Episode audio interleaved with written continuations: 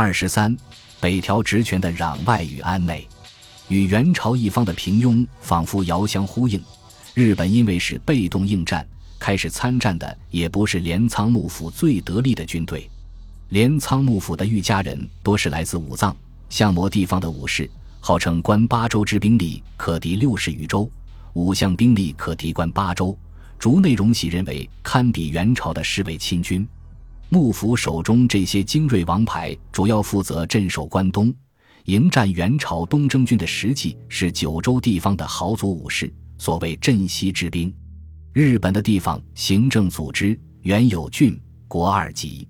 前面说过，镰仓幕府建立后，在地方上新设立了守护地头，架空原有的地方势力。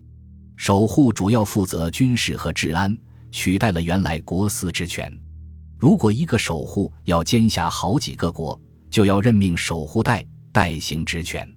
地头是管理庄园经济、征集兵粮的官员，必要时也率领庄园的私兵参战。因为幕府的势力无法伸展到日本的每个角落，这些地方要职大体由镰仓幕府的御家人和不直属幕府的地方豪族武士瓜分。元寇来袭，首当其冲的是日本南端的九州地区。九州当地豪族的势力尤其强大。根据竹内荣喜的描述，九州本部的九国可以分为三个地方势力集团：前后奥。前包括筑前、肥前和丰前；后包括筑后、肥后和丰后；奥包括萨摩、大隅和日向。武藤绍二世世袭太宰府官。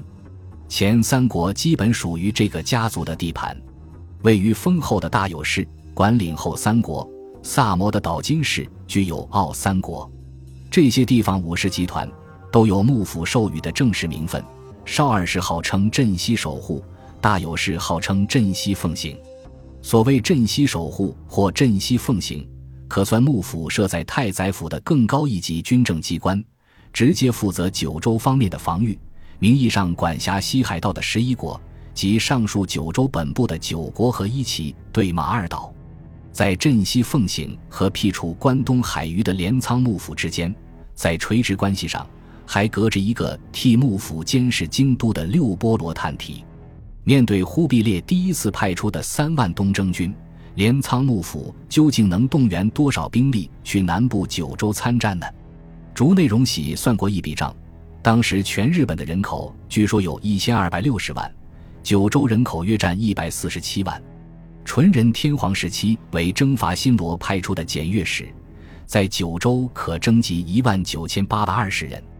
按人口平均增长率，文勇、弘安之战时，哪怕二十岁至六十岁的男子每六人出一人参战，单是九州地区的军队就可达到四万两千人。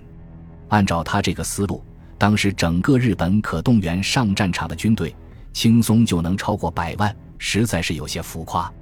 李泽芬先生有另一个粗略估算，说是即使按后来日本战国时代的标准，九州地区最多能出七八万兵也不少了。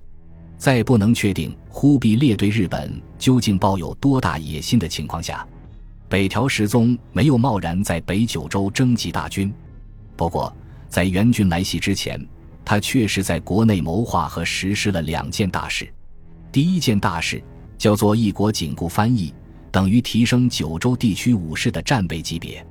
原来，九州地区的镰仓御家人每年有义务承担大翻译，以十年为一届，轮番前往京都和镰仓执行卫戍任务，每次执勤数月不等。一千二百七十二年二月，照良弼情报官前脚刚走，北条时宗大笔一挥，凡是九州各国的御家人，这项大翻译就免了，作为交换。他们必须去北九州沿岸的筑前、肥前等要害地区执行一定天数的警戒任务。比制岛文书中有一份时间较晚的节番规定，可以看出，一国紧固翻译就是按照一年四季、每季三个月的顺序，由九州各国结成对子，轮流警戒。春三月、正月、二月、三月驻前国、肥后国；夏三月、四月、五月、六月。肥前国、封前国，秋三月、七月、八月、九月封后国、驻后国，冬三月、十月、十一月、十二月，日相国、大虞国、萨摩国。这是幕府为防范元朝军队突袭本土创设的新制。有学者评价说，这个制度对于防备海盗可能还有点用，对付数万人的大军却不行。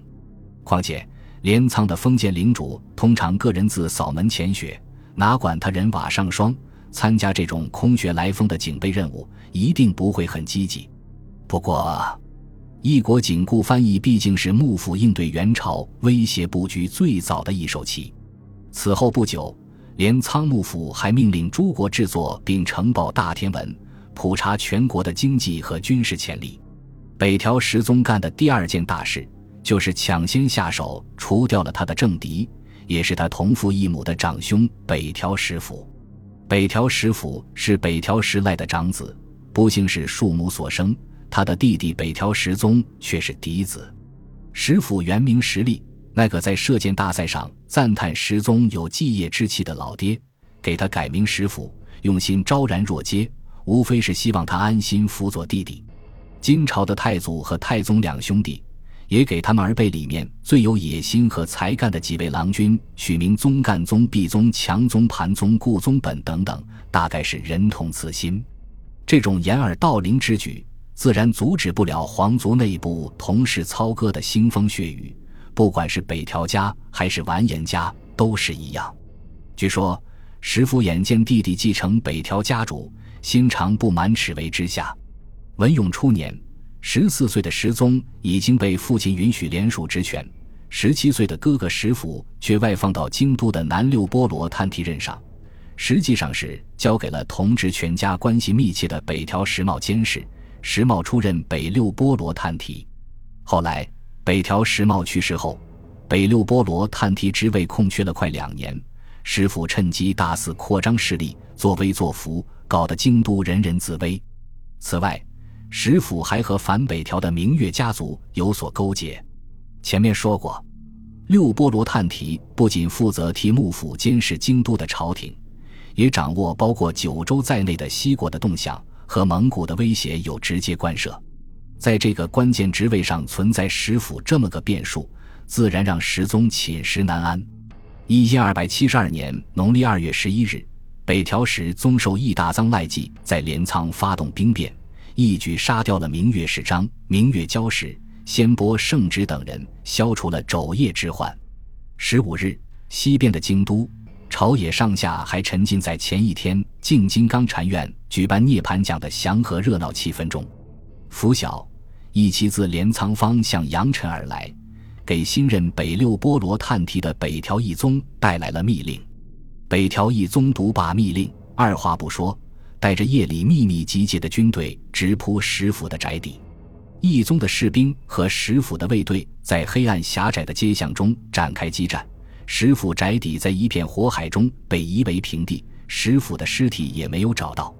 这一事变后来被轻描淡写的称为“二月骚动”。北条石府多半在混乱中被杀，也有人说他逃亡至吉野山中。